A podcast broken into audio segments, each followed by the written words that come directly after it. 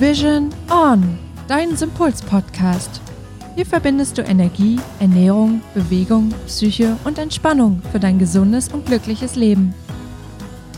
Moin ihr Lieben, willkommen zum neuen Podcast Donnerstag.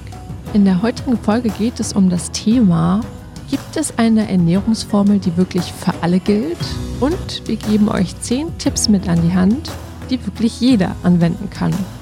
Nachdem die Folge so lang geworden ist, haben wir uns dazu entschieden, das einfach in zwei Teile zu teilen, dass ihr das einfach getrennt voneinander entspannt anhören könnt. Hier kommt erstmal Teil 1. Viel Spaß!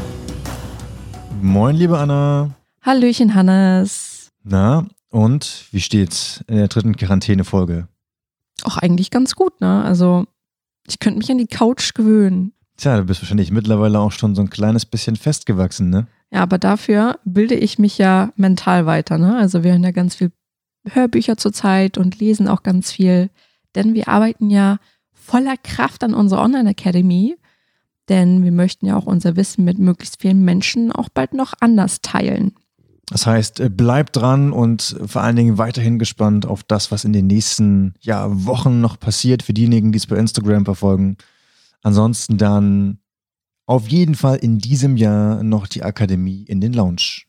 Aber zurück zum Thema, denn wie du schon gesagt hast, heute geht es darum, ob es die Ernährungsumstellung gibt und die Formel meinst du? Also die Formel dafür, genau. genau. Denn suchen wir nicht alle nach einer Formel, der wir folgen können, die uns Erfolg verspricht. Das ist eigentlich total toll, ne? Immer wenn ich so eine Werbung dann sehe, hier halten Sie das ein und dann werden Sie in, keine Ahnung, drei Monaten 20 Kilo abnehmen. So, als ob es quasi das eine gibt, was ungefähr für jeden zutrifft. Also ihr seht schon, eigentlich, um es vorwegzunehmen, es gibt nicht die Ernährungsformel, die auf jeden Menschen quasi zugeschnitten sein kann. Denn jeder menschliche Körper ist eigentlich individuell. Aber vielleicht noch mal ganz kurz vorweg, was würdest du sagen, Hannes, bedeutet eigentlich gesunde Ernährung für dich? Also da fallen mir direkt zwei Wörter ein, nämlich ausgewogen und intuitiv. Also das bedeutet, meinem Körpergefühl Aufmerksamkeit zu schenken und die Produkte zu essen, nach denen es mir oder meinem Körper gerade gelüstet. Richtig. Und das wollten wir ja auch nochmal klarstellen, dass gesunde Ernährung wirklich bedeutet, eine Ernährungsweise zu haben, die wirklich auf den eigenen Körper zugeschnitten ist. Und nicht, weil man ja das vielleicht aus einer Diät heraus tut, weil man irgendwie abnehmen möchte, sondern wirklich, was einfach im Einklang mit dem eigenen Körper und mit der Verdauung auch überhaupt funktioniert.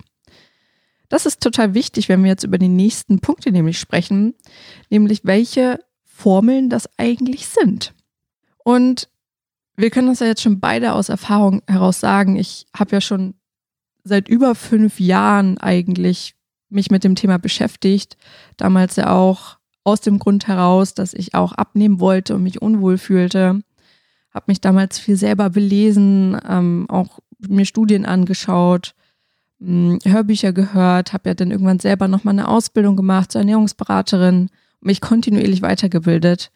Und ganz ehrlich, es gibt nicht die Formel, aber es gibt tatsächlich ja Ansatzpunkte, die wir verfolgen können. Und da hat sich eigentlich ziemlich viel getan über all die Jahre in der Forschung? Dann würde ich sagen, legen wir doch mal los mit unseren zehn Punkten, mit denen du deine Ernährung oder eine gesunde Ernährung zumindest gut forcieren kannst. Der erste Punkt ist eigentlich der wichtigste von allen, weil der tatsächlich bei allem steht. Das ist der Punkt achtsames Essen. Mein Lieblingsthema eigentlich auch, denn hm, das Schöne an achtsamem Essen ist, dass erstmal grundsätzlich nichts ausgeschlossen wird. Also, dass man sagt, okay, ich kann alles essen, solange ich es bewusst tue und achtsam tue. Das heißt, ich nehme mir Zeit für mein Essen, mindestens 20 Minuten, sagt man. Ähm, ich kaue auch ordentlich, weil das ist nämlich eigentlich der erste Schritt zu sagen, ich entspanne meine Verdauung. Das heißt, wenn du ordentlich kaust, dann ist der Magen nicht so überlastet und auch der Darm nicht so überlastet. Also bekommst du erstmal ein allgemein besseres Bauchgefühl. Und dabei steht auch nochmal der Genuss halt viel mehr im Vordergrund. Und Vielleicht habt ihr da draußen auch schon was von der 80-20-Regel gehört, dass wenn ich 80 Prozent der Zeit mich eigentlich gesund ernähre, 20 Prozent auch mal locker lassen kann.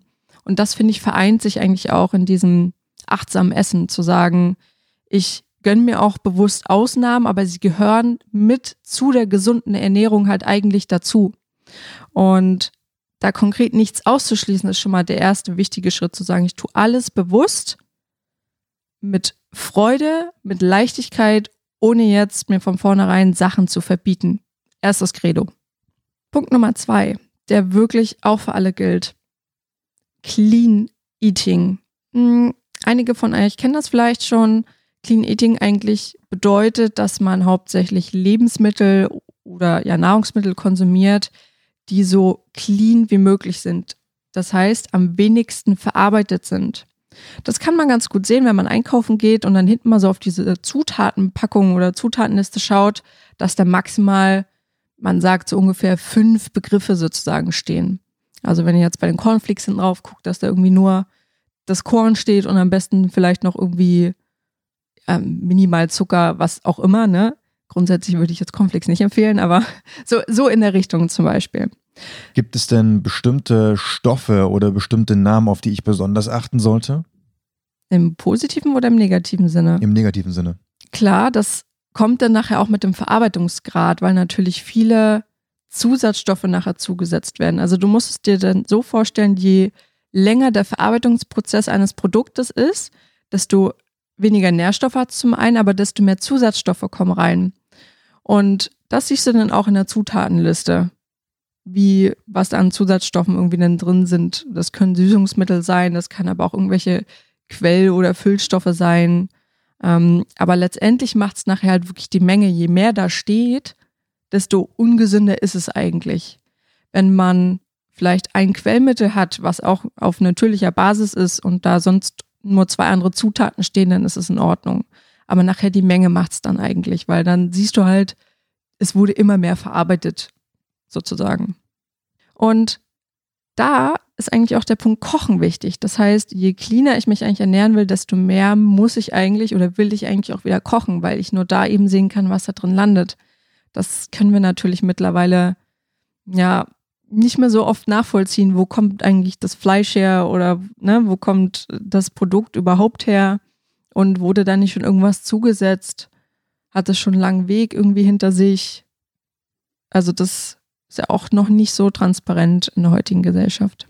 Und weil wir gerade bei den Produkten sind, ähm, worauf, oder das wäre eigentlich schon der nächste Punkt, worauf gilt es denn zu achten bei der Auswahl meiner Produkte? Mm, das ist zum einen, was tatsächlich auch jeder für sich anwenden kann, Bioprodukte.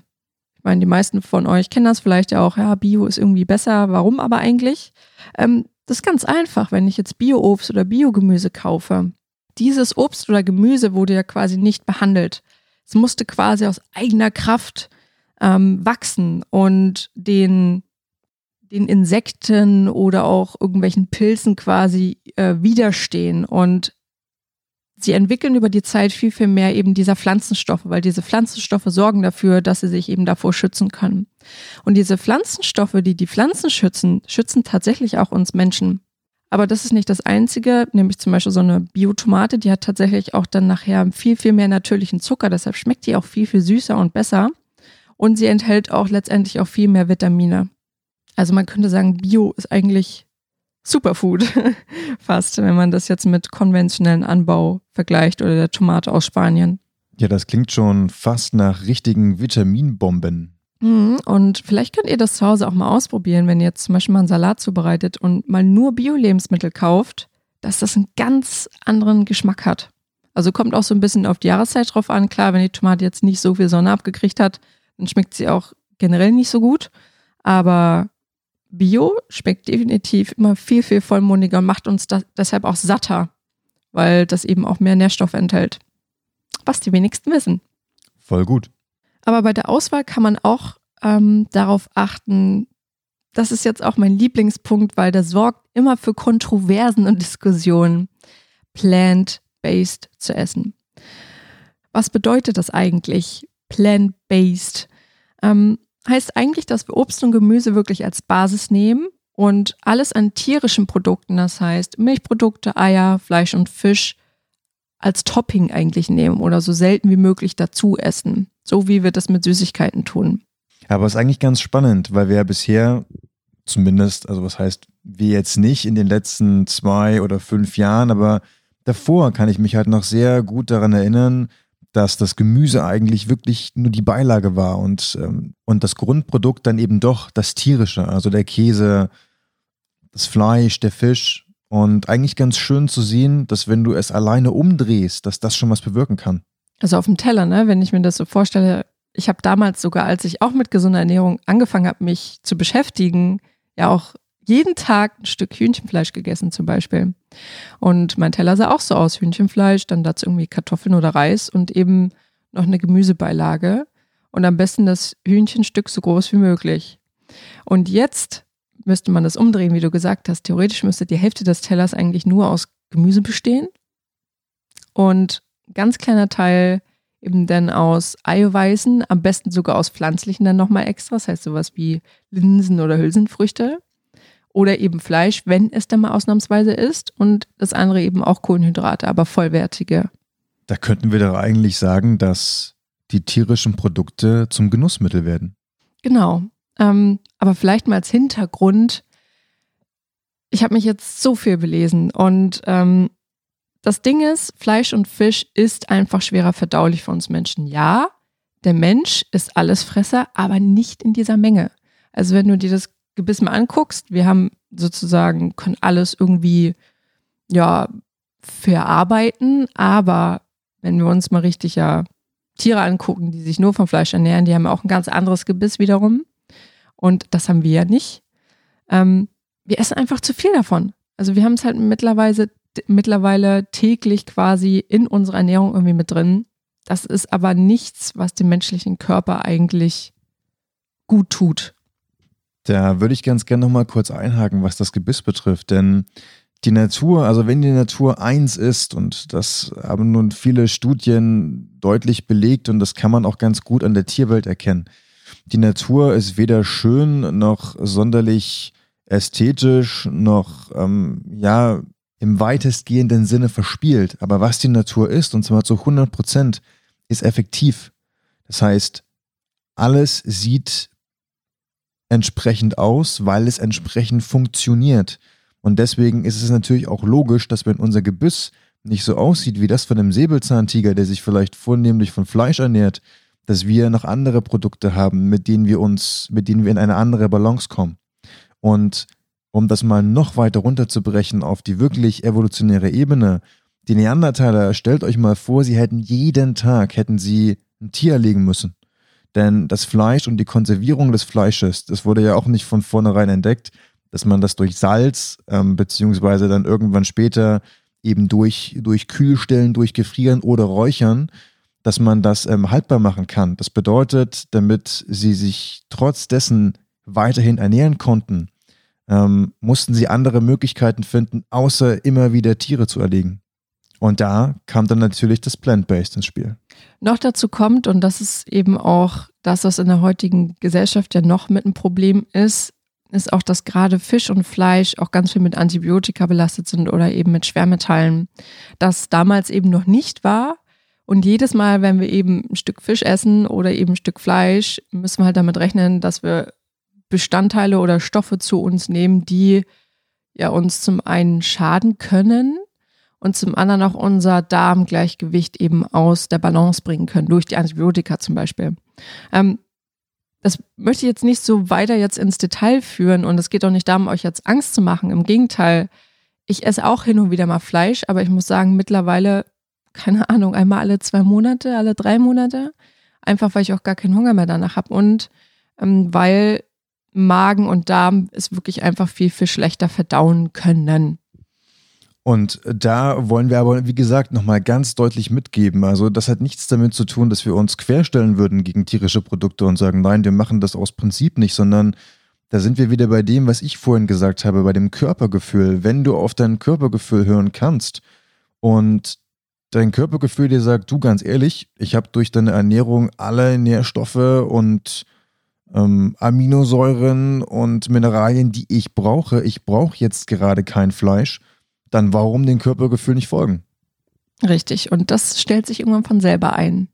Also plant-based, Punkt Nummer vier. Und ein Großteil davon sollte auch ein Rohkostanteil sein, also wirklich frischer Salat. Nicht alles gekocht, sondern eben auch viel roh. Der fünfte Punkt ist am besten so abwechslungsreich und bunt wie möglich essen. Also jedes Gemüse, jedes Obst hat ja irgendwie sein eigenes Nährstoffprofil, andere Vitamine, andere Spurenelemente. Ähm, je abwechslungsreicher man ist, desto weniger hat man eigentlich Probleme damit, in irgendeinen Mangel zu geraten. So, Sherry, dann würde ich sagen, starte du doch mal. Sherry, Sherry Lady, going through emotion. Ja, das ist der Grund, warum du bei Singstar immer wieder den Highscore geknackt hast. Ich war der Highscore. Hallo ihr Lieben, willkommen zu einer neuen Podcast-Folge heute, wieder mit Anna und Hannes, denn, na, wie ihr wisst, wir sind momentan in Quarantäne. Nein, Spaß, aber wir sind zumindest zu Hause. Ach, was erzähle ich eigentlich? ja, und auch ansonsten geht es uns eigentlich ganz gut, ne? Wir stehen voll im Stoff. Gewicht ist gut.